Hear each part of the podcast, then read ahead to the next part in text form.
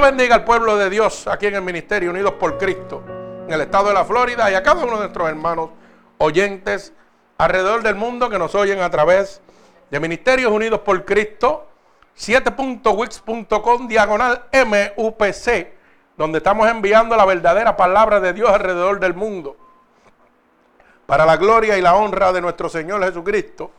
Y como decimos siempre, gratuitamente, de gratis, con el gozo que solamente puede añadir nuestro Señor Jesucristo. Gloria a Dios. Mi alma alaba al Señor. Así que, para la gloria y la honra de nuestro Señor Jesucristo, hermano, en esta preciosa mañana, hemos titulado la predicación de hoy, ¿Dónde está la felicidad? ¿Dónde está la felicidad? Y yo le pido a cada uno, hermano oyente, que me está oyendo en este preciso momento, que tome muy en serio esta pregunta. Y esta pregunta, yo quiero que usted la tome de esta manera.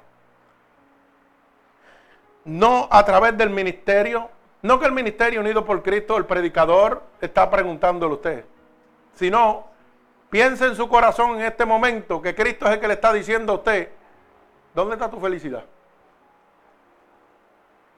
Eso es lo que yo quiero que usted piense.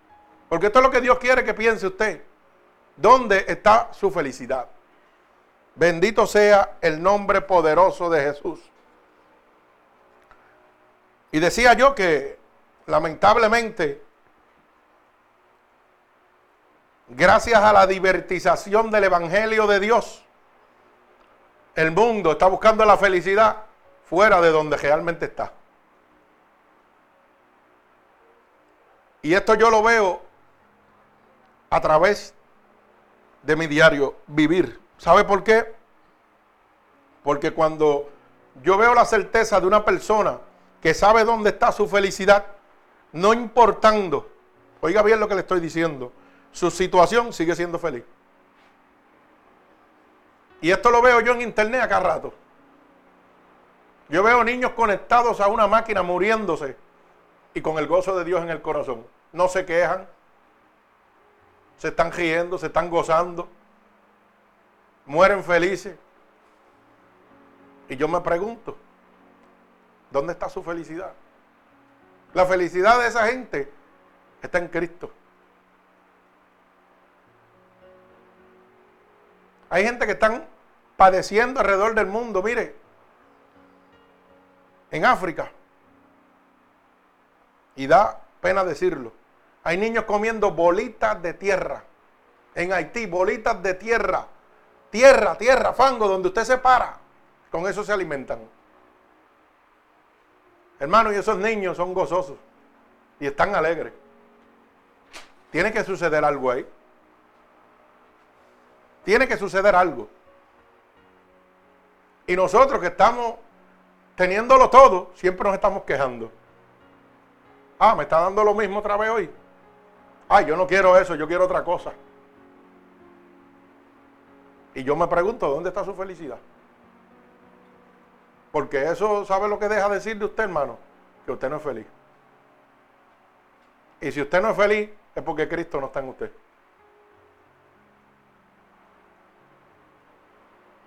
Ahorita decía yo que, lamentablemente, y perdone que vaya por aquí, pero es deprimente, da tristeza. Oír gente diciendo amén, aleluya, gloria a Dios, y son unos infelices. Eso da pena, eso da tristeza. ¿Usted sabe por qué? Porque están presentando un Cristo muerto. Por eso es que la gente hoy en día está reacio a la palabra de Dios. Porque hay falsos cristianos que lo que son son religiosos. Y el ser humano todavía no ha entendido que un cristiano es un embajador de Dios en la tierra.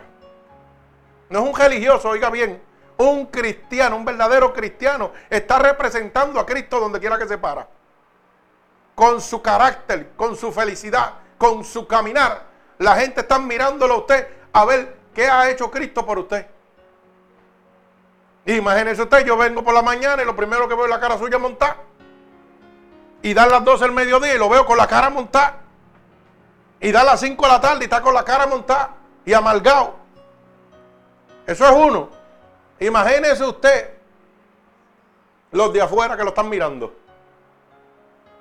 ¿Usted sabe lo que dice esa gente, hermano? ¿Para qué quiero yo a Cristo? ¿Para estar como tú? Tú estás loco, yo no quiero a Cristo para nada. Déjame gozándole en el mundo. Porque usted es un mal ejemplo de un siervo de Dios. ¿Usted sabía eso no lo sabía? Y el problema de esto es que le echamos la culpa a Dios de lo que nosotros hicimos. Y de la condición que nosotros estamos porque le echamos la culpa a Dios. No, pues si Dios no tiene la culpa, la culpa la tenemos nosotros. Y Dios quiere darnos la fuerza para levantarnos. Dios quiere reanimarnos. Dios quiere darnos vida y vida en abundancia. Pero nosotros no la queremos. Por eso es que esta, esta predicación se titula ¿Dónde está la felicidad? Porque la gente tiene un mal concepto de buscar la felicidad. Y la Biblia en el libro de Juan dice claramente, el mundo y los deseos van a pasar. Pero el que haga la voluntad de Dios va a permanecer para siempre. ¿Usted sabe lo que significa eso? Que todas las porquerías que usted tiene aquí en la tierra se quedan aquí. Y usted afanado por ellas. Pero su alma y su espíritu que le pertenecen a usted y usted se la da a quien usted quiera. Porque eso es así, hermano. No crea que el alma suya y el espíritu es de Dios, no. Eso es suyo y usted se lo entrega a quien usted quiera. Se le entrega a Dios o al diablo, al que usted le dé la gana. Pero yo quiero que usted esté consciente, hermano, que con su carácter, que con su condura, que con, con su caminar de amargura, está desmotivando a los demás hermanos de la iglesia. Está representando una falsa imagen de nuestro Señor Jesucristo. Porque usted lo está mirando a ver qué hizo Dios en su vida. ¿Usted sabía eso? A mí me están mirando a ver qué Dios ha hecho en mi vida siempre. Y no me están mirando para felicitarme. Me están mirando para entrarme a pedrar. A ver en qué yo fallo. Para rápido decir, chacho, mira para allá. Y eso que Dios te levantó. Eso es, mire, el diario vivir. Pero si usted representa a Cristo con el gozo que Dios le da, usted va a ver la gloria de Dios. Porque la palabra dice bienaventurado. Y bienaventurado significa bendito. Vas a ser bendecido por Dios. ¿Ah? ¿Cómo es posible que hay gente muriéndose de cáncer y están en el gozo? Y usted lo ve en los hospitales gozosos muriéndose. Y nosotros en las casas sanos y, fuertes y amargados. Explíqueme eso, porque es que no lo entiendo. Yo soy bruto, ¿eh? Yo creo que es que yo soy bruto, no fui a la escuela. Y hermano, perdone que es que hay que hablar así, para que el pueblo entienda, porque el pueblo está cejado. No quieren entender, hermano. Bendito sea el nombre de Jesús. Mi alma alaba al Señor. Pero vamos a la palabra de Dios para poder entender esta poderosa palabra de dónde está la verdadera felicidad. ¿Dónde está la felicidad, hermano? Bendito sea el nombre de Jesús. Una felicidad falsa que está presentando este mundo y la que usted está agajado a ella. Bendito sea el nombre de Jesús. Como dije al principio, estamos en el libro de Mateo, capítulo 19, del verso 16 al verso 30. Y vamos a leer la palabra de Dios. Pero primero que nada vamos a orar por ella para que esta fuente que no emana, que no sacia, sigue emanando bendición al mundo entero. Porque su poder no se ha cortado, sigue siendo el mismo ayer, hoy, por los siglos. Dice así la palabra de Dios. Padre, en el nombre poderoso de Jesús y por el poder de tu palabra en este momento nosotros te pedimos que seas tú enviando esta poderosa palabra como una lanza atravesando corazones y costados, pero sobre todo rompiendo todo yugo, toda atadura que Satanás, el enemigo de las almas, ha puesto sobre tu pueblo a través de la divertización del Evangelio. Padre, yo te pido que nos uses como canal de bendición en este momento. Padre, que tú abras la luz del entendimiento a todo aquel cautivo, Señor. Te lo pido en el nombre poderoso de Jesús. Y el pueblo de Cristo dice amén. Así que voy a la palabra en el libro de Mateo, capítulo 19, verso 16 al verso 30. Alabado sea el nombre de Dios. Y leemos la palabra de Dios en el nombre del Padre, del Hijo y del Espíritu Santo. Y el pueblo de Cristo continúa diciendo amén. Y dice así la palabra de Dios. Entonces vino uno y le dijo, Maestro bueno, ¿qué bien haré para tener vida eterna? Él le dijo, ¿por qué me llamas bueno? Ninguno hay bueno sino uno, Dios. Mas si quieres entrar en la vida, guarda los mandamientos. Le dijo, ¿cuáles? Y Jesús dijo, no matarás, no adulterarás, no hurtarás, no dirás falso testimonio, honrarás a tu padre y a tu madre y amarás a tu prójimo como a ti mismo. El joven le dijo, todo esto lo he guardado desde mi juventud. ¿Qué más me falta? Jesús le dijo, si quieres ser perfecto, anda, vende todo lo que tienes y dalo a los pobres y tendrás tesoros en el cielo y ven y sígueme. Oyendo el joven esta palabra, se fue triste porque tenía muchas posesiones. Entonces Jesús dijo a sus discípulos, de cierto os digo, que difícilmente entrará un rico en el reino de los cielos. Otra vez digo que es más fácil pasar un camello por el ojo de una aguja que entrar a un rico al reino de Dios. Ay, santo. Sus discípulos oyendo esto se asombraron en gran manera, diciendo, ¿quién pues podrá ser salvo? Y mirándolos Jesús les dijo, para, que para los hombres esto es imposible, mas para Dios es posible. Entonces respondiendo Pedro, le dijo, he aquí nosotros lo hemos dejado todo y te hemos seguido. ¿Qué pues tendremos? Jesús le dijo, de cierto os digo, que en la generación, cuando el Hijo del Hombre se siente en el trono de gloria, vosotros que me habéis seguido también, os sentaréis sobre doce tronos para juzgar a las doce tribus de Israel. Y cualquiera que haya dejado casa, hermanos o hermanas o padre, o madre, o mujer, o hijos, o tierra, por mi nombre, recibirá cien veces más y heredará la vida eterna. Pero muchos primeros serán postreros y postreros primeros. El Señor añada bendición a esta poderosa palabra. Bendito sea el nombre de Jesús. Qué poderosa palabra. ¿eh? Alabado sea el nombre de Dios. La palabra nos va a hablar mucho. Bendito sea el nombre de Jesús. La palabra es clara. El Señor le deja establecido a este joven rico que estaba lleno de posesiones, de cosas materiales en esta tierra, de todo lo que esta tierra le podía dar. Ya que era un joven rico, podía obtener todo lo que él quería. Pero fíjese la pregunta que le hace un hombre que lo tiene todo a Dios. ¿Qué tengo que hacer para heredar la vida eterna? Usted sabe que yo me pongo a analizar este texto y es bien claro. Vamos a ver para que usted lo pueda desmenuzar y entenderlo. El joven le está diciendo a Dios, lo tengo todo y no soy feliz. Ay, santo. Alaba alma mía Jehová. Qué lindo. Lo tengo todo y no soy feliz. Un joven que lo tenía todo, pero quería entrar a la vida eterna. ¿Por qué? Porque él tenía conocimiento que algo le faltaba. Que no era feliz. ¿Y cuántos de nosotros estamos en esa misma situación? Me pregunto yo. ¿Cuántos de ustedes están en esa misma situación? Usted lo tiene todo y no es feliz.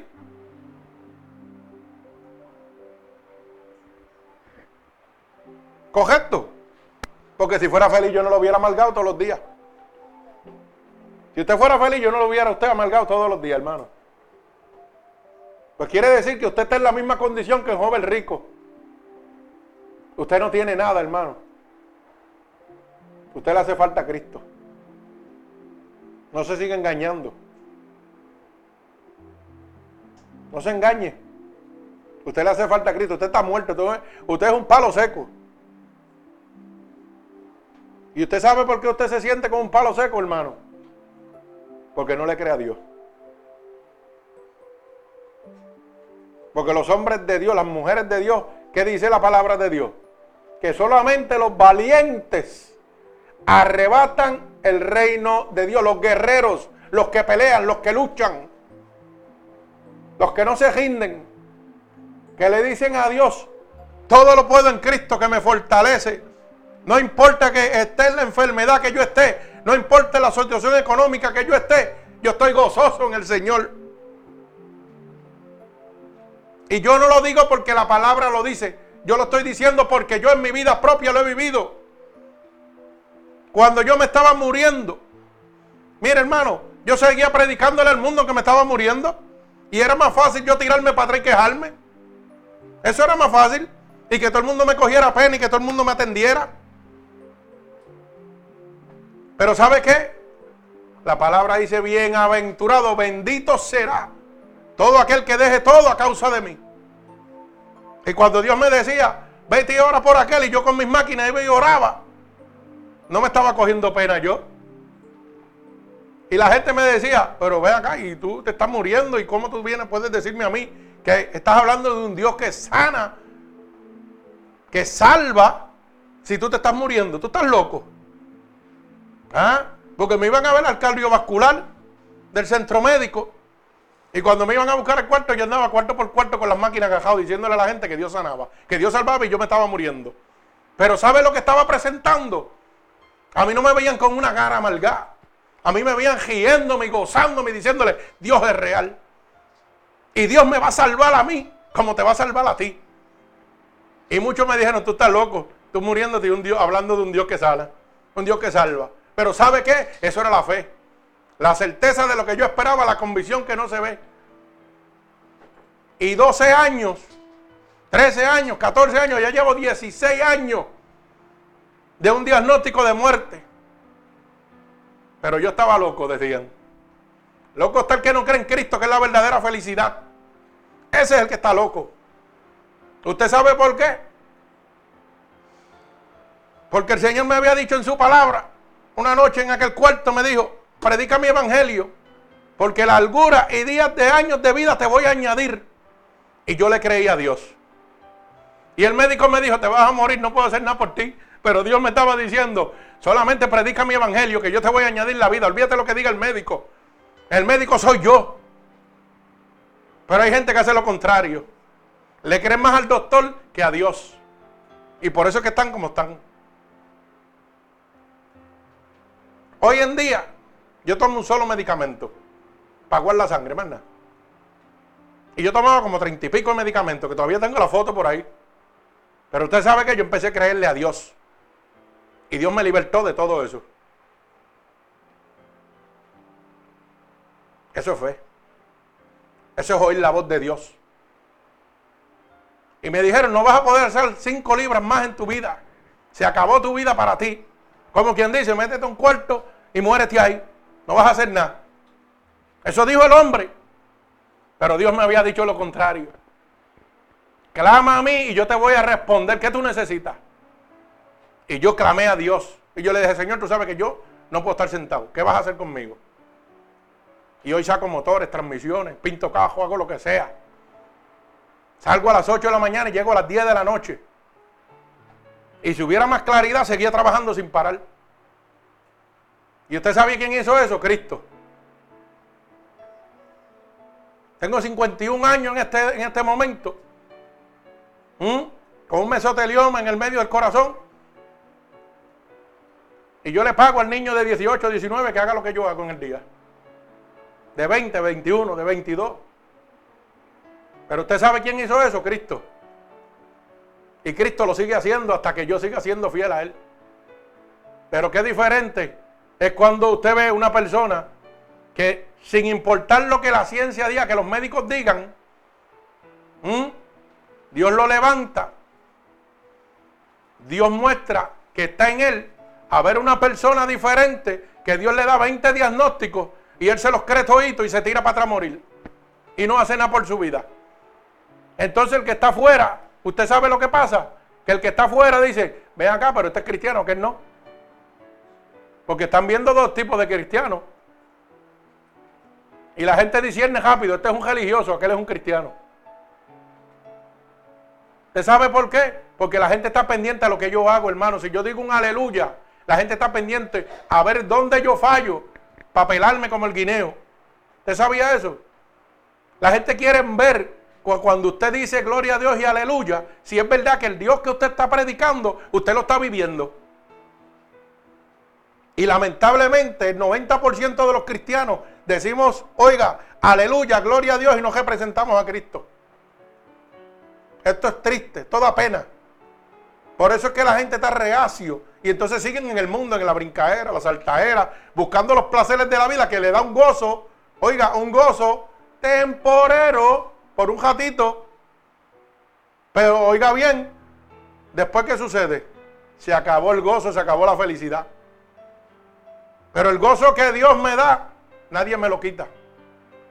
Y está conmigo 24/7. Y claro que sí, que me dan dolores y padezco, claro que padezco. Pero tengo una medicina que se llama cristomicina. Y me meto 500 cc de ella y estoy gozoso. Y usted dirá, pero ¿cómo es eso? Bien sencillo. Porque yo me levanto igual que usted con dolores también. Pero tenemos una gran diferencia. Yo le creo a Dios, usted no. Porque yo me levanto con el dolor y le digo, Señor, tengo que trabajar. Así que méteme las manos y arréglame lo que tengo malo. Y arranco por ahí para abajo, sin, con dolor o sin dolor, con lo que sea. Y a los 10 minutos el Señor me tiene sano. Dale, sigue para adelante. ¿Ah? Es que su palabra se tiene que cumplir, hermano. Su palabra se tiene que cumplir. Dios es felicidad en todo momento cuando llega a su vida. No importa. En el momento que llegue la aflicción a su vida y usted esté decaído, usted tiene que meterse con Dios. Para que usted lo sepa. Dice que añade fuerzas al que, al que no tiene. Pero tampoco lo creemos. Yo lo creo porque a mí me las añade todas las mañanas. Y esta mañana yo me levanté y eran las nueve y pico de la mañana y estaba aquí conversando con doña Mindy y con los muchachos aquí. Yo no, yo no tenía nada. Nada, yo no tenía nada, ninguna palabra. Nada, yo no tenía nada. Pero ¿sabe qué? Yo le creo a Dios. Y el Señor me dijo, no, sé que tú, vas a predicar lo que yo a mí me dé la gana. Tú tienes que preparar un mensaje, yo te lo voy a dar. Olvídate de eso. Y empecé calientito. Antes de irme al aire, estaban los cojeazos y los palos que llovían. ¿Ah? Pero Dios al que ama, reprende, corrige. ¿Usted sabe para qué? Para que no se pierda. Pero si usted se quiere perder, ese es su problema, hermano. Bendito sea el nombre de Jesús. Estamos aquí para que usted no se pierda. Gloria a Dios, porque Cristo venido a buscar lo que está perdido. Eso era yo, eso es usted. Así que no se equivoque. Si usted me quiere hablar de felicidad, yo le puedo hablar de felicidad. Porque yo caminé por los mundos. Y sé lo que es tener dinero en el bolsillo y sé lo que es estar pelado también. Y brinqué y salté como, como un cabro monté. Y usted sabe que por más que brincaba y saltaba, cuando llegaba a mi soledad, sabía que era un infeliz. Y el mundo me estaba mirando, wow, yo quisiera ser como tú, que mira para allá, que alegre eres todo el día, pero no me veían de noche. Había uno que solamente me veía de noche. En mi oscuridad y en mi tristeza solamente me veía Jesucristo y me decía, estoy tratando de vergar contigo, pero tú no quieres. Y yo no lo entendía porque yo era un bujo. Y yo decía, Amaneció, vamos a los placeres de la vida, al gozo, al brinco, al salto. Olvídate, y se acabó la tristeza. Cuando llegaba otra vez solito a mi cuarto, decía, wow, yo no soy un infeliz, yo de verdad que. Y muchas veces pensó por mi mente, para que usted lo sepa, y yo decía, Señor, mejor, mire, sin servirle a Dios, mejor quítame la vida para vivir así. Y yo sé por qué yo le estoy diciendo esto, porque hay gente cristiana que ha empezado eso mismo.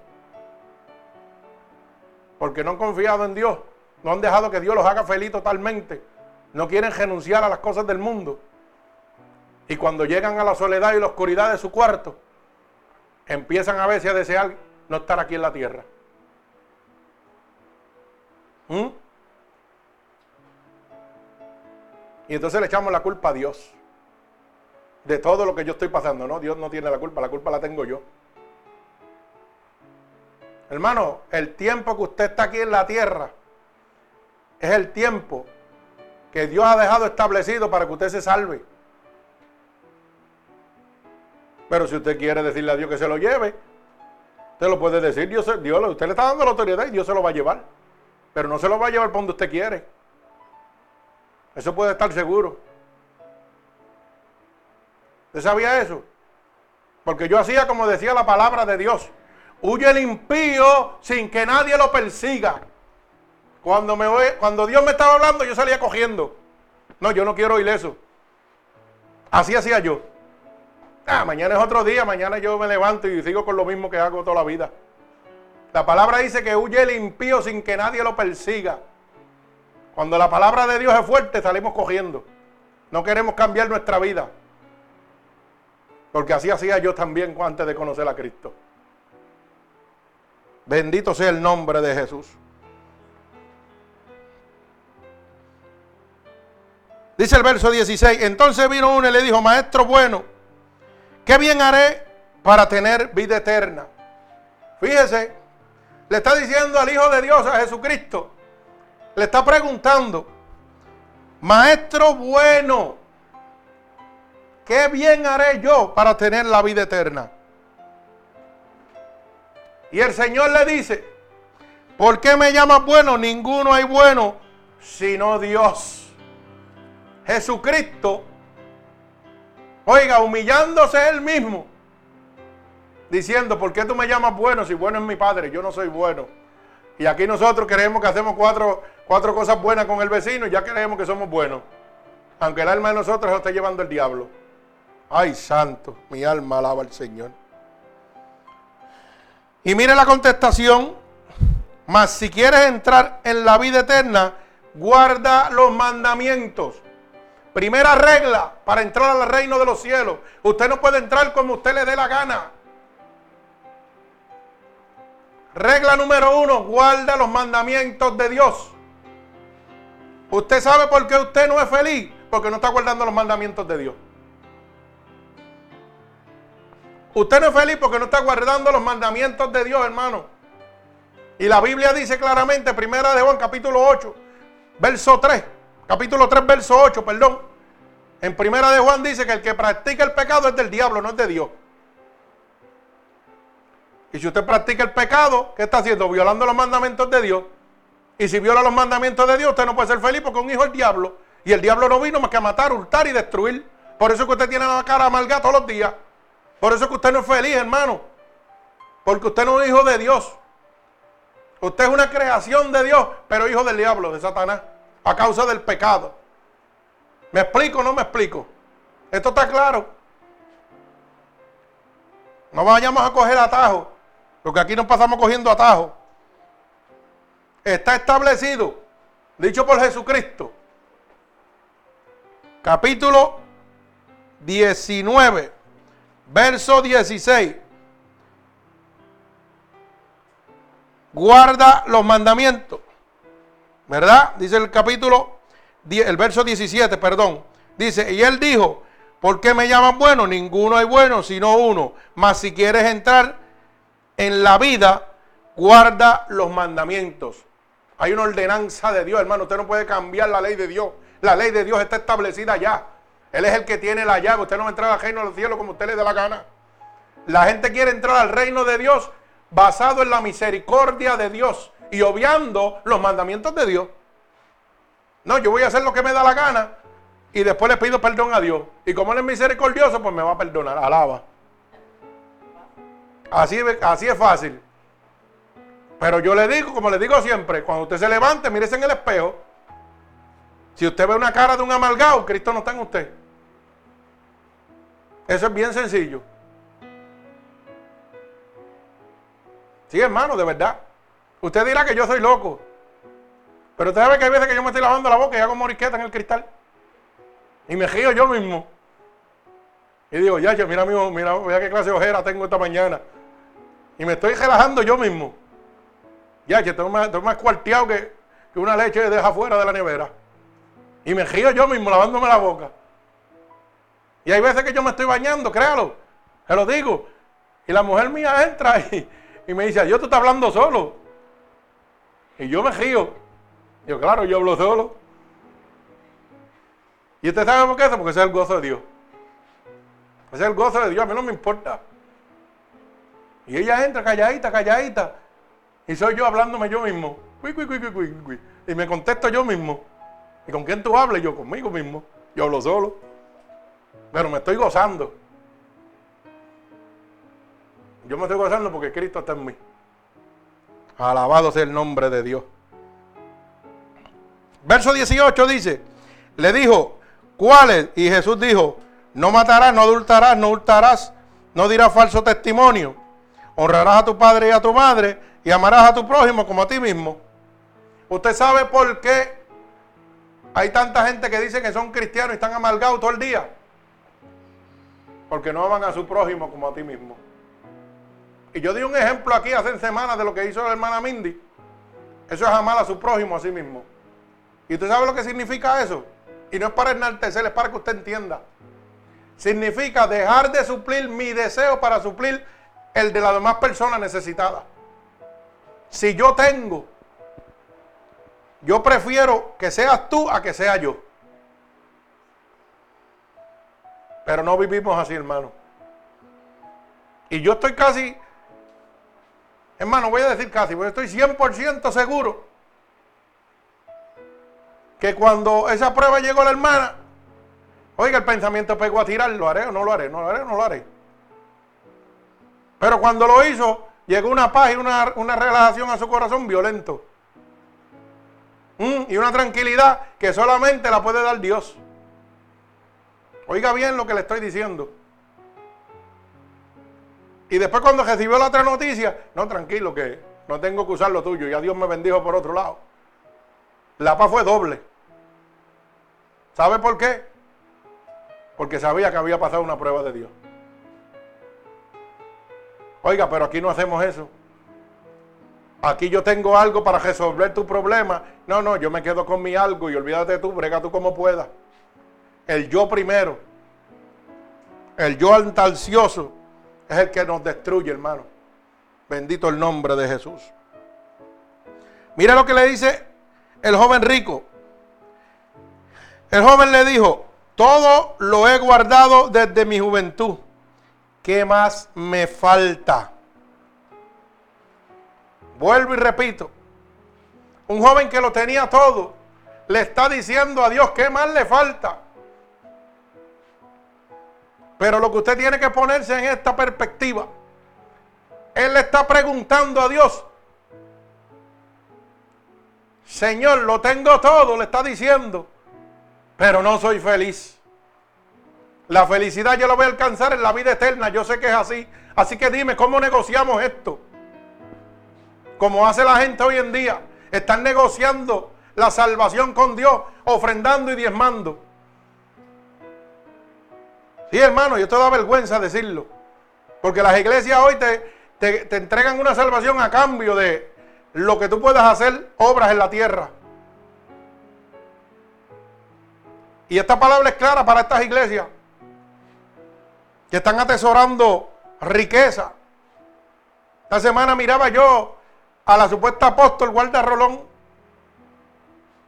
¿Mm? Esta noche es especial.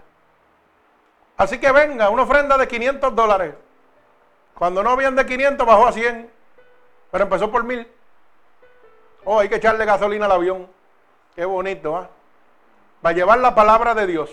Eso dice ella.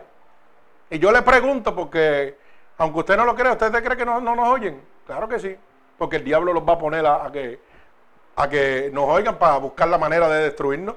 ¿O usted cree que no? Yo estoy seguro de eso. Y tarde o temprano le va a llegar.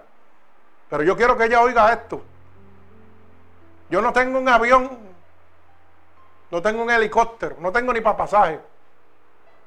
Pero la palabra de Dios está corriendo el mundo entero, gratuitamente. De gratis el mundo está oyendo la verdad de Dios. ¿Usted sabe por qué? Porque yo le creo a Dios y Dios es el que lo está haciendo. Y estoy en cuatro paredes en una casa. No necesito un templo lleno de lujo y brincos y saltos para que la gente oiga la verdad y la verdad los haga libres. Bendito sea el nombre de Dios. Y yo le digo a toda aquella persona que está cautiva y engañado por estos mercaderes de la palabra, que Dios le está diciendo como le dijo al joven rico, déjalo todo y sígueme. Pero hay gente muy poderosa en este momento en muchas iglesias que se creen que porque lo que están haciendo en la iglesia le está otorgando un pase al reino de los cielos.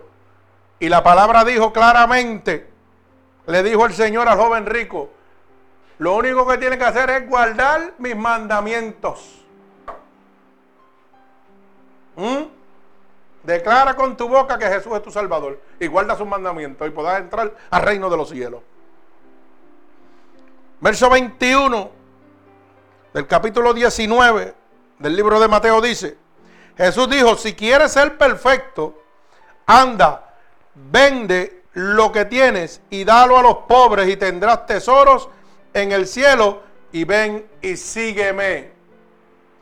Ahora le pregunto yo a usted, ¿a cuántos Dios le ha hecho esa pregunta? ¿Cuántos han dejado todo por seguir a Dios? ¿Mm? Dígame. ¿A cuánto Dios les ha hablado? Es aquí que te quiero. No hagas eso. Quédate aquí. No vayas para otro lado. ¿Ah? Y han hecho lo que le da la gana. ¿Usted sabe qué pasa, hermano? Yo le voy a decir lo que pasa. Que el ser humano se mueve a emociones y no a obediencia a Dios. Yo me muevo por emociones. Pero si yo me muevo por emociones, estoy perdido. Porque mire, el Señor le dice a usted claramente, no camines por ahí, no te vayas por ahí que hay un boquete y te vas a caer. ¿Mm? El boquete, el Señor sabe que el boquete está ahí. Tú no lo estás viendo, pero Él sí lo está viendo. Y entonces, ¿qué tú haces? Lo contrario. Dice, nah, yo como quiera me voy por ahí porque eso es lo que me gusta. Y vuelve el Señor y te dice, no te vayas por ahí que vas a tener problemas. Y tú haces lo que te da la gana. ¿Por qué? Porque te dejas ir por la emoción de tu corazón, pero no estás oyendo a Dios. Y lo primero que el diablo te dice, ah, olvídate, ese sabe lo que tú estás pasando. No le haga caso. Ese no está hablando de parte de Dios. El hoyo estaba ahí. Y Dios no quería que tú cayeras. Dios te estaba diciendo, el diablo te quiere llevar, te quiere destruir. Y te dijo más, te dijo más todavía. Te dijo, te va a pasar esto, esto, esto y esto. Si te vas por ahí, cuando caigas en ese hoyo, lo vas a perder todo. Vas a estar destruido, acabado. Pero ¿qué le hiciste? No le hiciste caso a Dios. No le hiciste caso a Dios. ¿Qué pasó? Lo que Dios dijo. Pasó lo que Dios dijo por no hacerle caso a Dios. Todavía Dios sigue bregando contigo. Te está diciendo las cosas para que enderece, para que cambies tu vida, para que retornes a sus brazos de verdad. Y todavía no quieres hacer caso. ¿Cómo es eso? Explíquemelo porque yo no lo entiendo. Viendo que ya te, quiso proteger y te dio una pruebita nada más de que cuando Dios habla hay que obedecer. Oh, no, pero yo voy a hacer lo que me da la gana. A mí no me importa, yo voy a hacer lo que me da la gana. Pues hermano, si usted hizo lo que le dio la gana y usted tiene problemas y situaciones ahora y está en las condiciones que usted está en esta hora, no le eche la culpa a Dios. La culpa la tuvo usted por no oír a Dios. Dios le habló y usted no quiso oírlo. Si usted hubiera oído a Dios, usted estuviera bien. Porque si yo hubiera oído a Dios desde que Dios estaba bregando conmigo antes de conocerlo, yo no hubiera perdido mis hijos, yo no hubiera perdido mi casa. ¿Mm? Yo no hubiera pasado todas las infelicidades que pasé. Pero Dios me decía, no adultere y yo adulteraba. Dios me decía, no fornique, yo me iba a fornicar. Y claro, ¿qué pasó? Que tuve una consecuencia. Me dijo, te lo voy a quitar todo. Y me lo quitó todo. Pero yo no le hice caso. Pero mire qué diferencia. Yo no le hice caso, pero estoy en el gozo de Dios. Estoy agradable a Dios. Me gozo con Dios en este momento. ¿Usted sabe por qué? Porque me arrependió y yo lo oí. Porque yo entendí que la culpa no era de Dios, que la culpa era mía. Que lo que a mí me estaba pasando en aquel momento fue porque yo no quise oír a Dios. Que lo que yo estoy viviendo en este día en mi vida es porque yo no me dio la gana de oír a Dios. Me dio la gana de oír lo que me dio la gana a mí. De hacer lo que me dio la gana. Punto. Pero nosotros no, no miramos las personas que Dios usa. Siempre estamos mirando, ah, ese es mi familiar, aquel es mi primo, aquel es mi tío, Olvídate de eso, yo no le voy a hacer caso a ninguno.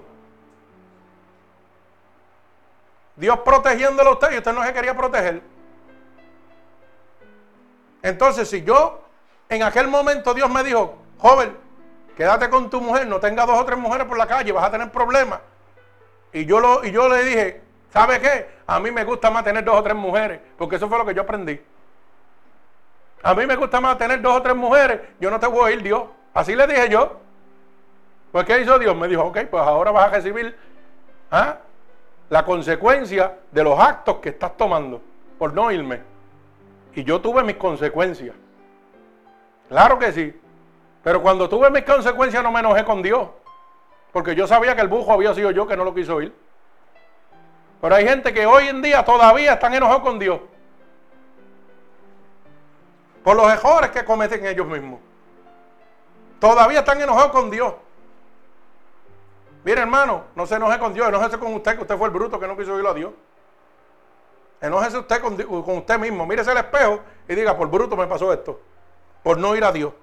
Sí, hermano, usted me perdona que yo hable así de fuerte, pero las cosas, oiga, no, yo no voy a estar predicando el Evangelio live para que usted se pierda. Vamos a hablar las cosas como son. La Biblia dice que llame las cosas por su nombre. Si usted es un hijo de Dios, yo le voy a decir que usted es un hijo de Dios. Pero si usted es un hijo del diablo, usted es un hijo del diablo. Le guste a usted o no le guste. Porque Cristo viene, Cristo está a la puerta. Y Él no quiere que usted se pierda. Pero si usted quiere perder, piérdase. Alaba alma mía Jehová. Si usted quiere ser como el joven rico, mire lo que el joven rico le dijo. Oyendo el joven esta palabra, se fue triste porque tenía muchas posesiones. Oiga bien, el joven rico, Dios le habló y el joven rico no le hizo caso a Dios. Lo mismo que hizo usted, lo mismo que hice yo. Así que esto viene desde el principio. Oiga bien, para que usted no se sienta tan mal. Siéntase mal, pero no mucho. Sí, para darle un consuelito, porque Dios a veces da cojeazo con consuelo. Desde el principio, allí estaba Jesucristo, carne y hueso, tratando con el joven rico. Oiga bien, con el joven rico. ¿Y qué sucedió? Teniendo a Jesucristo carne y hueso, el mismo Jesucristo le dijo que no. Que él no le iba a hacer caso. Y nosotros que lo tenemos a través del Espíritu Santo, le decimos al Espíritu Santo que no. Así que yo creo que aquel era un poquito más bujito que nosotros. Bendito sea el nombre de Dios. Entonces, Jesús dijo a sus discípulos, de cierto os digo, que difícilmente entrará un rico en el reino de los cielos. Oiga bien esta palabra. Esto es para los ministerios que están predicando prosperidad y riqueza y que te dicen siembra, que mientras más tú siembras vas para el reino de los cielos. Ten cuenta que no estés sembrando un cactus y lo que cojas son las espinas. Alaba. Bendito sea el nombre de Dios. Pero oígase bien esto difícilmente entrará un rico en el reino de los cielos. ¿Por qué el Señor habrá dicho eso? ¿Usted sabe por qué? Porque el amor al dinero es la raíz de todos los males. Y cuando el dinero toca, la avaricia toca tu corazón, ¿ah? se convierte en cizañoso y no permite que ames a Dios. Mire cómo refuta para que si alguien decía, oh, pero a lo mejor algún rico puede entrar Mire lo que dice el segundo verso, para que usted no se me equivoque. Otra vez digo que es más fácil pasar un camello por el ojo de una aguja que entrar un rico al reino de Dios. Ahora dígame usted, ¿usted puede meter un camello por el ojo de una aguja? No lo puede meter por el garaje de su casa, lo meter por una aguja. Pues, ¿qué quiere decir eso?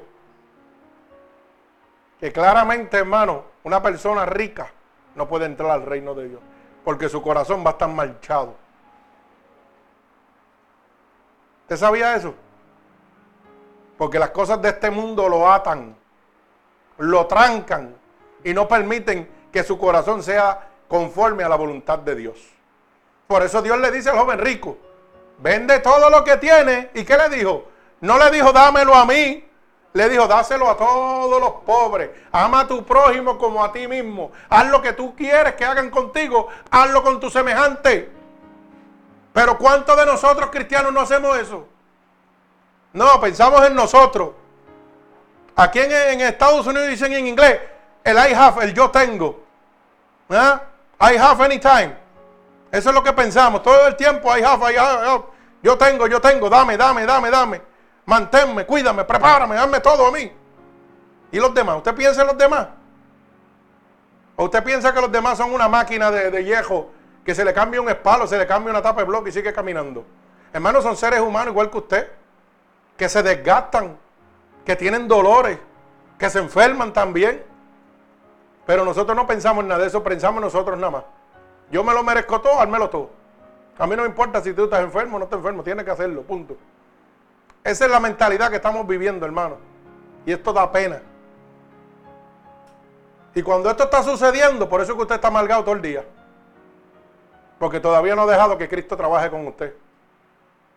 Cristo quiere trabajar con usted, pero usted no quiere trabajar con Cristo. ¿Usted sabía eso? Y yo lo veo, hermano, porque esto yo lo veo acá jato en la televisión y en internet. Y yo veo gente padeciendo unas cosas violentas. Y usted lo ve con una alegría terrible. Pero terrible, hermano. Porque usted ve comiendo niños, comiendo bolitas de tierra. Y a los cinco minutos usted los ve jugando como si nada. Y yo, wow, pero ¿cómo es esto? ¿Ah? Y a usted le da un café frío y se enchisma. ¿Mm? ¿Cómo es eso? Explíquemelo. No, hermano, de verdad que no lo puedo entender. Para resumir, si Cristo está en usted, hermano, usted no puede ser un amargado. Para que usted lo sepa. Si usted es un amargado, Cristo no está en usted. Usted tiene problemas con Dios. Usted no está guardando los mandamientos de Dios. ¿Usted sabía eso? ¿Usted sabe que Dios no puede ser burlado? Por eso es que usted está amargado, hermano. Por eso es que su vida le apesta. Porque usted piensa que está, está a Dios y Dios, Dios no puede ser burlado. Dios sabe todo lo que usted está haciendo y lo que está pensando y lo que está hablando. Mire, hermano, déle la oportunidad a Cristo. Entréguese a Cristo. Pero de pies a cabeza, como dice el hermano Zacarías. Cabeza, pata, mondongo, todo completito. No deje nada. Uno no puede entregarse a Cristo parcialmente. Por eso es que Dios le dijo al joven rico, todo, no le dijo, dale la mitad de tu riqueza, dijo, entrégalo todo. Dale todo, dame todo lo que tú tienes, pero no es a mí. Y aquí en la tierra estamos diciendo, mira, ofrenda bueno, que esto es para Dios, y esto es para Dios, y esto es para Dios. Y Dios le dijo al evangélico, yo no, yo no quiero nada de ti. Yo quiero que tú bendigas a todos los que están por ahí, a todos esos pobres, dale todo lo que tú tienes. Y dice, y ven en pos de mí y sígueme. Déjalo todo y sígueme. ¿Y qué le dijo? Y tendrás tesoro en el cielo. Mire eso, y aquí predicamos lo contrario. Hermano, tenemos que hacer esto y hay que ofrendar ofrenditas de 500, de 1000, de 100, porque esto es para Dios y Dios en el cielo, con todos los reinos del, universo. Ay, santo, la verdad que esto es terrible lo que estamos viviendo. Estos son los, los tiempos que dice la Biblia, apostasía, antes de su venida.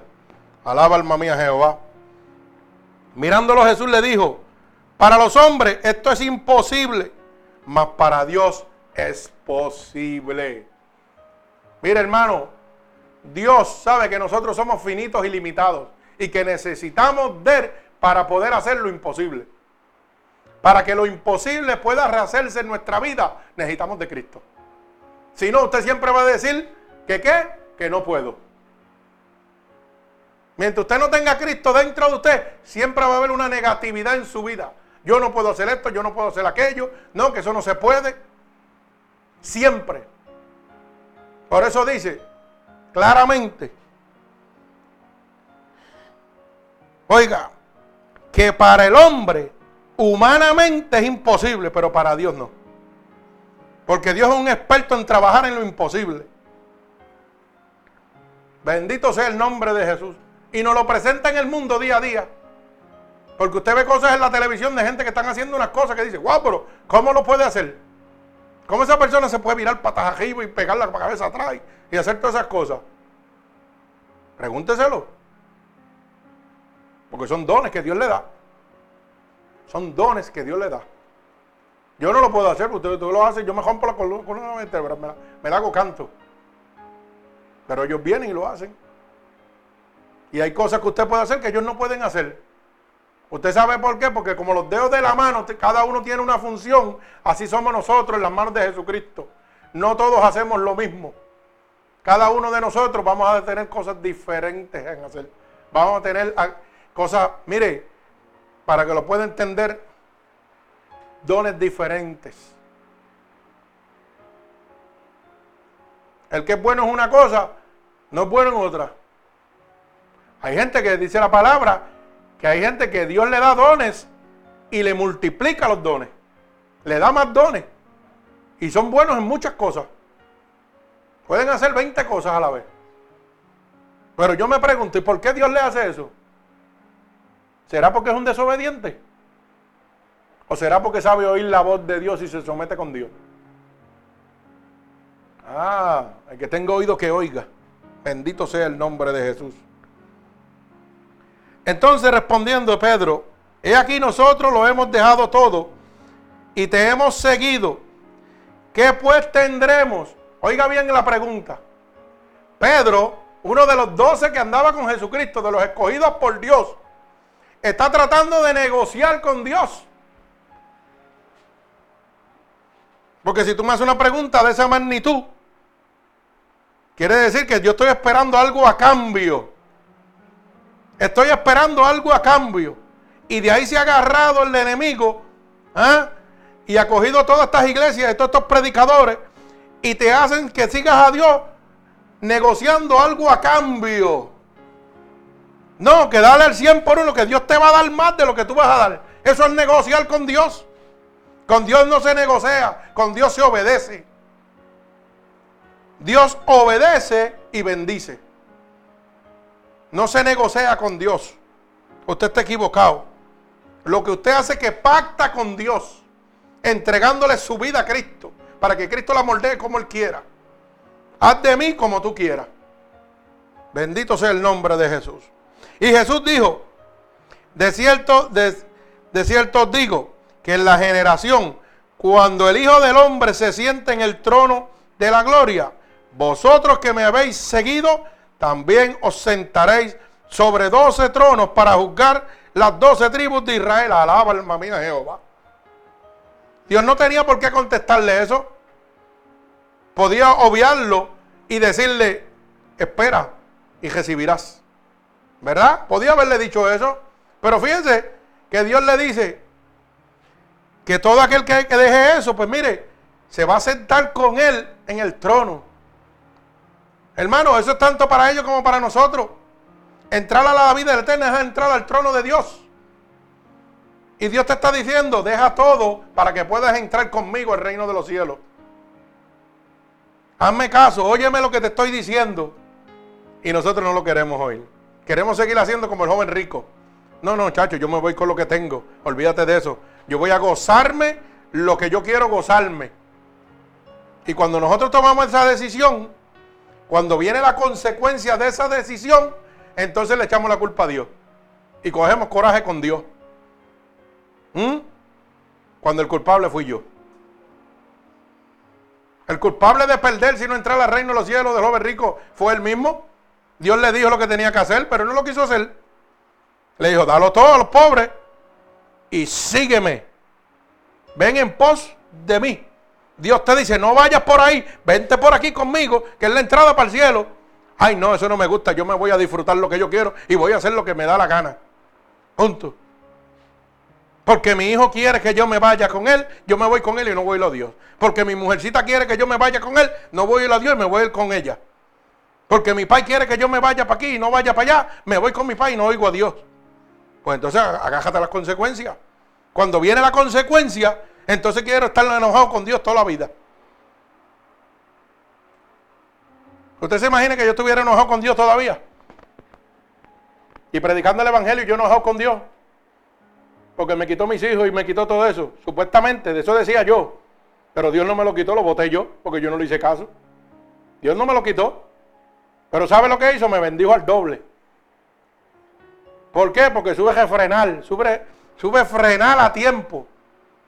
Con el primer cantazo que me dio, como dicen, con la primera reprensión que me dio, clavé los frenos. ¿Mm? Y me quitó dos, pero me dio cuatro y tengo nueve nietos, alaba. Porque tengo otro que viene por ahí ya. Y eso es bendición de Dios. Me dio más de lo que yo merezco en la vida. Y a veces trabajo como un loco, pero me gozo cuando veo a mis hijos, cuando veo a los nietos. Me los gozo aquí. ¿Usted quiere algo mejor que eso? Pero tuve que aprender a la mala. Yo tuve que aprender a la mala. ¿Mm? A la mala tuve que aprender. Y me separó de mis primeros hijos.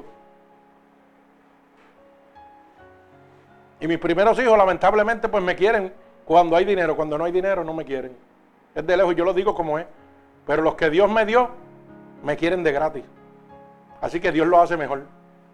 Y no quiere decir que no los amo, los amo con todo el amor de mi corazón y oro por ellos para que Dios los convierta. Para que los saque de su mal camino como estuve yo una vez. Pero Dios sabe multiplicar las bendiciones. Bendito sea el nombre de Jesús. Mi alma alaba al Señor. Y en ese momento, y en este momento de mi vida, y es lo que yo quiero que usted aprenda en este día, se va a cumplir en su vida lo que dice la palabra en el capítulo 29 del libro de Mateo. Verso 29, capítulo 19 del verso 29. Y cualquiera que haya dejado casa, o hermano, o hermana, o padre, o madre, o mujer, o hijo, o tierra por mi nombre, recibirá cien veces más y heredará la vida eterna. Alaba alma mía Jehová. Yo puedo dar fe de eso en este momento. Porque Dios me ha dado cien veces más de lo que yo tenía cuando estaba en Puerto Rico. Y no material. Oiga bien, no material. Espiritual. Me ha dado una bella familia, unos bellos netos y unos bellos hijos. Mejor que los que había dejado. Para que usted lo sepa. Y eso es decir cien veces más. Alabado sea el nombre de Dios. Pero tuve que dejarlo todo. Tuve que dejar mi casa. Tuve que dejar mi familia. ¿Mm? mis pertenencias. Tuve que dejar mis hijos, mis tierras, para que hoy yo poder poseer lo que Dios tenía para mí.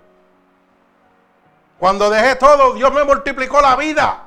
¿Quiere más que eso? Estaba muerto y me dio vida. Me dio vida eterna primero. Y como si fuera poco, como Él da más de lo que uno necesita, me dio la salud nuevamente, me levantó nuevamente. Pero puedo decir claramente, hoy no vivo yo, vive Cristo en mí. Y que cometo errores, claro que los cometo, como todos ustedes. Pero cuando los cometo, hay una voz que se me para en el oído y me dice, eh, estás mal, pídeme perdón. Eso no es así, esto es por este camino. Y yo le doy gloria a Dios por eso. Y por eso le digo, que a veces nosotros somos medios tontos.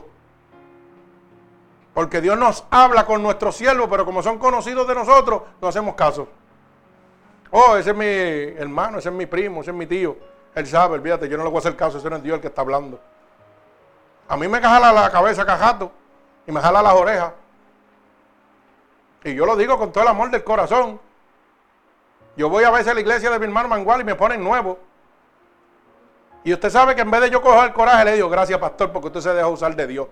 Gracias porque Dios me está hablando a través de usted. Porque yo estoy viendo que Dios no quiere que yo me pierda. Pero aquí hacemos lo contrario. Aquí Dios le habla y usted se enoja con el pastor. Aquí Dios le habla y usted ponta la cara todo el día. En vez de agradecerle a Dios por lo que le ha dado en este momento. Deje de estar diciéndole a Dios lo que usted necesita. Y agradezcale a Dios por lo que le ha dado hasta este momento. Porque ese es el problema de nosotros. Yo quiero, yo quiero, yo quiero, yo necesito. ¿Y cuándo le vas a decir a Dios, gracias por todo lo que tú has hecho por mí? ¿Mm? Gracias porque estaba muerto y me diste vida. Gracias porque iba camino al infierno y hoy tengo una esperanza por lo menos de ir a la vida eterna. Ah, no, yo necesito esto, yo necesito aquello. ¿Cuándo tú le vas a agradecer a Dios? ¿Y usted sabe cuando usted le agradece a Dios? Cuando Dios lo llama a usted y usted se levanta a hablar con Él.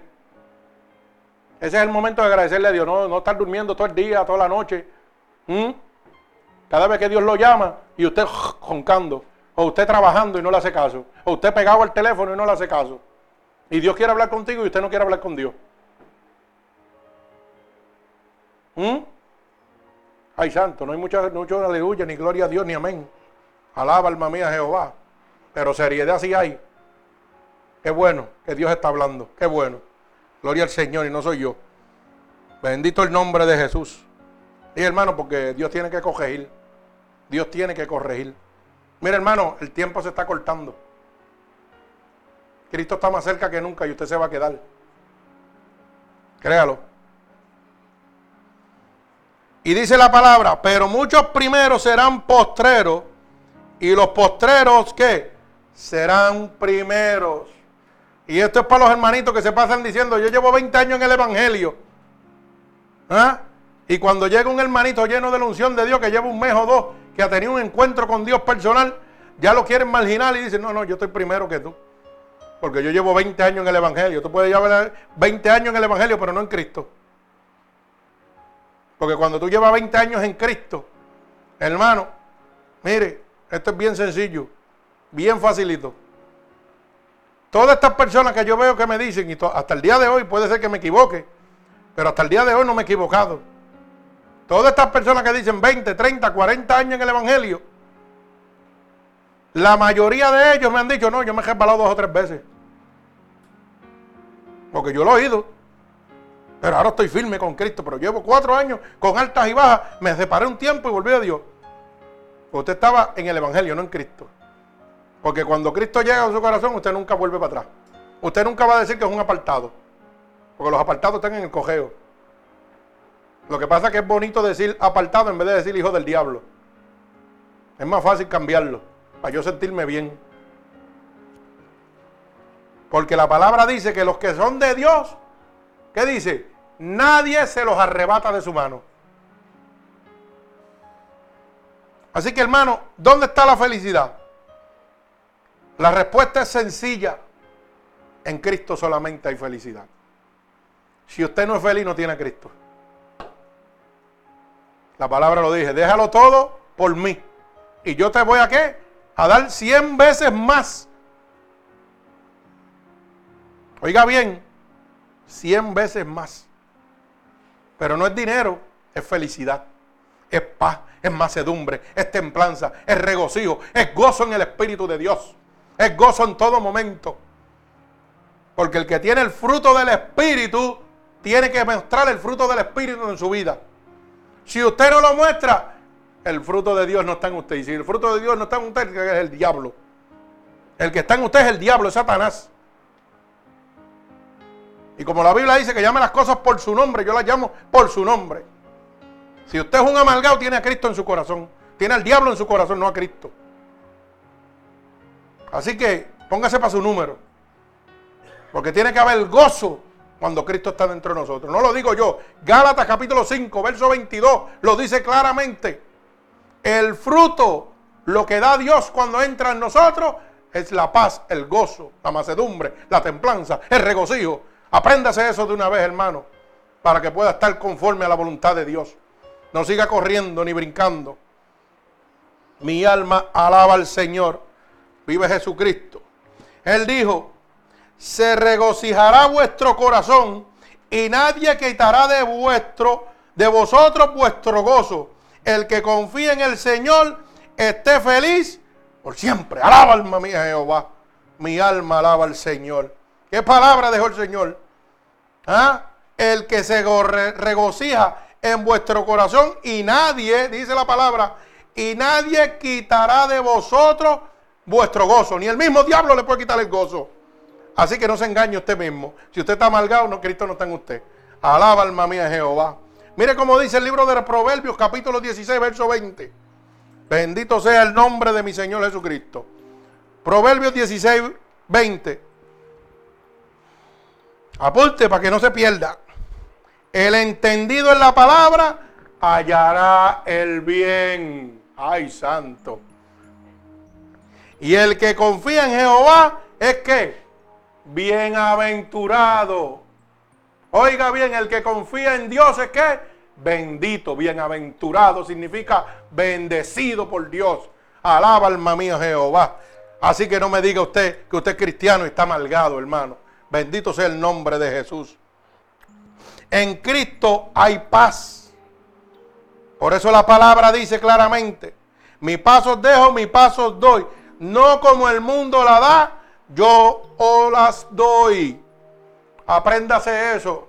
La paz de Dios es permanente. La paz del mundo es temporera.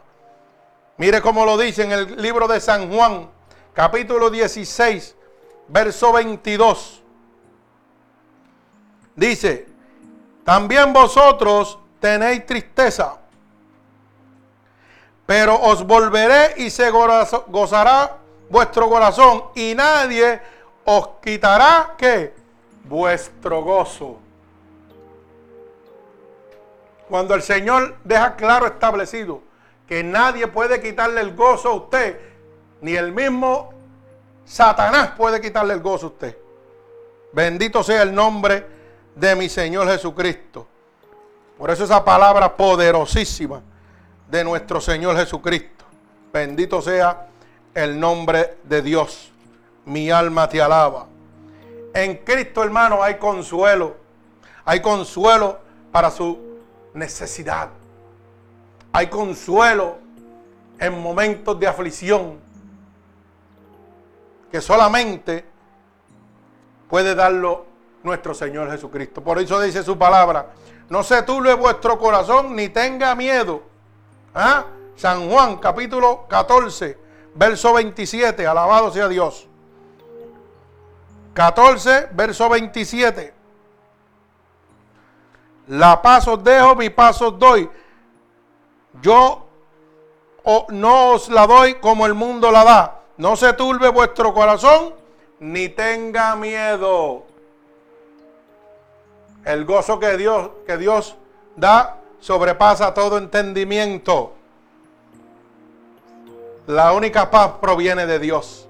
Así que hermano, si usted está buscando la felicidad en otro lado, está bien perdido. Está establecido en la palabra de mi Señor Jesucristo. Hay promesas de Dios para la vida de cada uno de nosotros. En Cristo hay compañerismo. Cristo te ha prometido que no te va a dejar ni un solo segundo. Así que no me digas a mí que estás triste, que estás abatido, que estás amargado, porque Él ha prometido que estará contigo siempre, que no te dejará, que no te desamparará. Bendito sea el nombre de Jesús. Mire cómo dice su palabra en el libro de Hebreo, capítulo 13, verso 5. Sean vuestras costumbres sin avaricia. Contento con lo que tienes, tenéis hasta ahora. Ay, santo. Aquí no le va a gustar a muchos. Aquí no le va a gustar a muchos. ¿Usted sabe por qué? Porque no son contentos con lo que tienen hasta ahora. ¿Mm? Bendito sea el nombre de Jesús. Porque Él dijo, no te desampararé ni te dejaré. De manera que podemos decir confiadamente, el Señor es mi ayudador. No temeré lo que me pueda hacer El hombre, alaba alma mía Jehová. ¿Quién contra mí si Dios está conmigo? ¿Qué hombre podrá contra mí? Ay, santo. Hermano, y culminamos. En Cristo hay vida. Pero vida eterna. En Cristo está la felicidad. El que cree en el Hijo tiene vida eterna. Mi alma alaba al Señor. Libro de San Juan, capítulo 3, verso 36. El que cree en el Hijo tiene vida eterna, pero el que rehúsa creer en el Hijo no verá la vida, sino que la ira de Dios sobre él. Oiga bien eso. Usted sabe lo que está diciendo, ¿verdad? Que el que cree en Dios, el que está oyendo la palabra de Dios, el que obedece a la palabra de Dios, va a recibir vida eterna. Pero aquel que se hace el sordo cuando Dios le habla, dice que va a ver que la ira de Dios sobre él. ¿Usted sabe lo que significa eso? Que cuando usted no obedece a Dios, usted tiene una consecuencia. Y la consecuencia que usted está viviendo hoy día es la consecuencia de no oír a Dios de hacer lo que le dio la gana. Sí, porque miramos a Dios como un Dios misericordioso. Pero dice que Dios al hijo que ama castiga como todo padre al hijo que ama.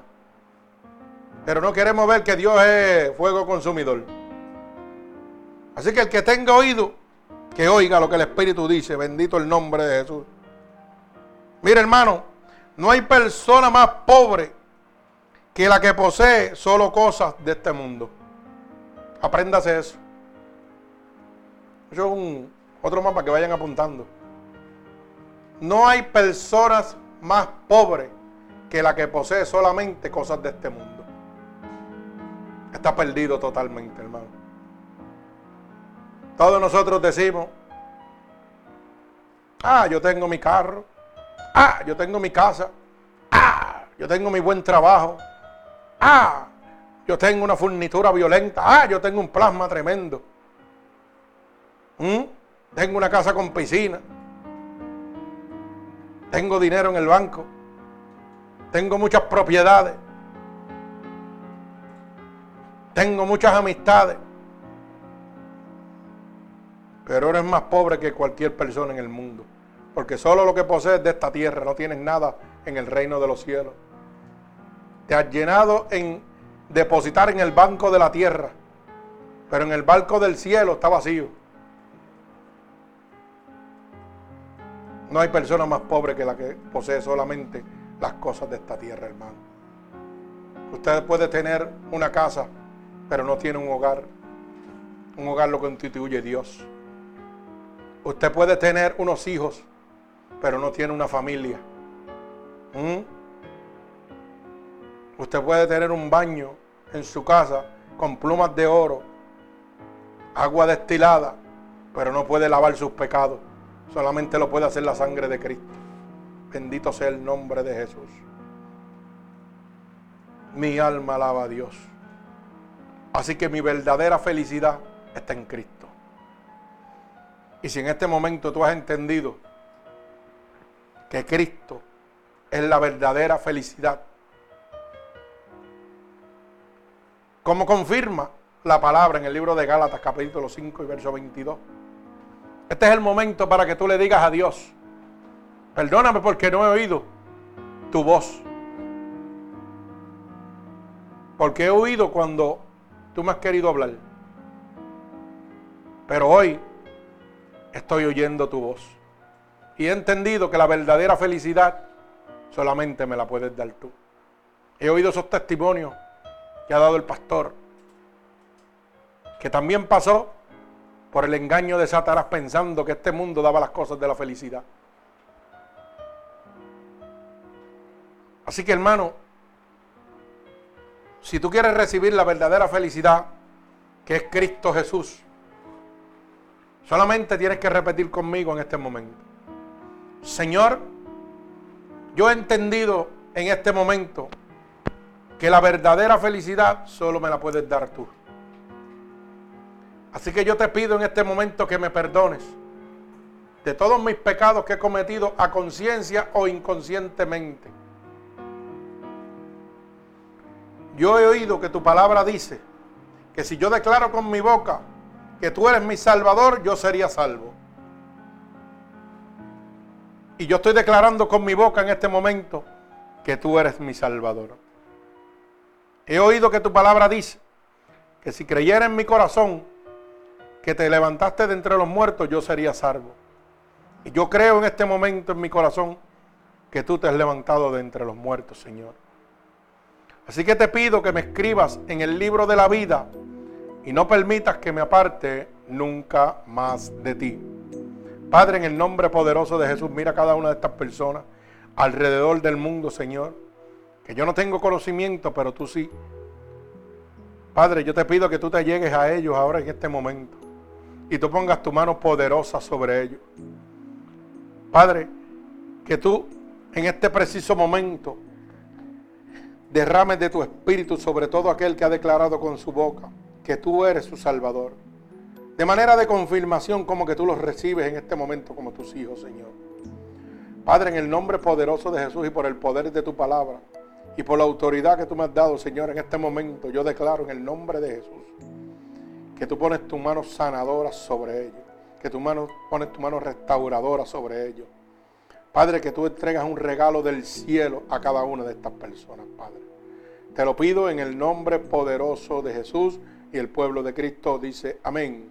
Así que hermanos oyentes, y esta predicación ha sido de bendición para la vida de cada uno de ustedes en este momento, puede entregarle esta predicación, gloria al Señor, y las otras que tenemos en grabación a cada una de estas personas a través de Ministerio Unido por Cristo 7.wix.com, diagonal MUPC. Ahí puede dejar su petición y nosotros estaremos orando por ella. Bendito sea el nombre de Jesús. Aquí tengo unos papelitos que mis nietos me han dejado y dice, Dios pelea cualquier, cualquier enemigo. Alabado sea el nombre de Dios. Y el otro dice, God will protect you no matter what. Dios santo, alabado. Eso para que ustedes vean que los niños también Dios los usa de manera sobrenatural.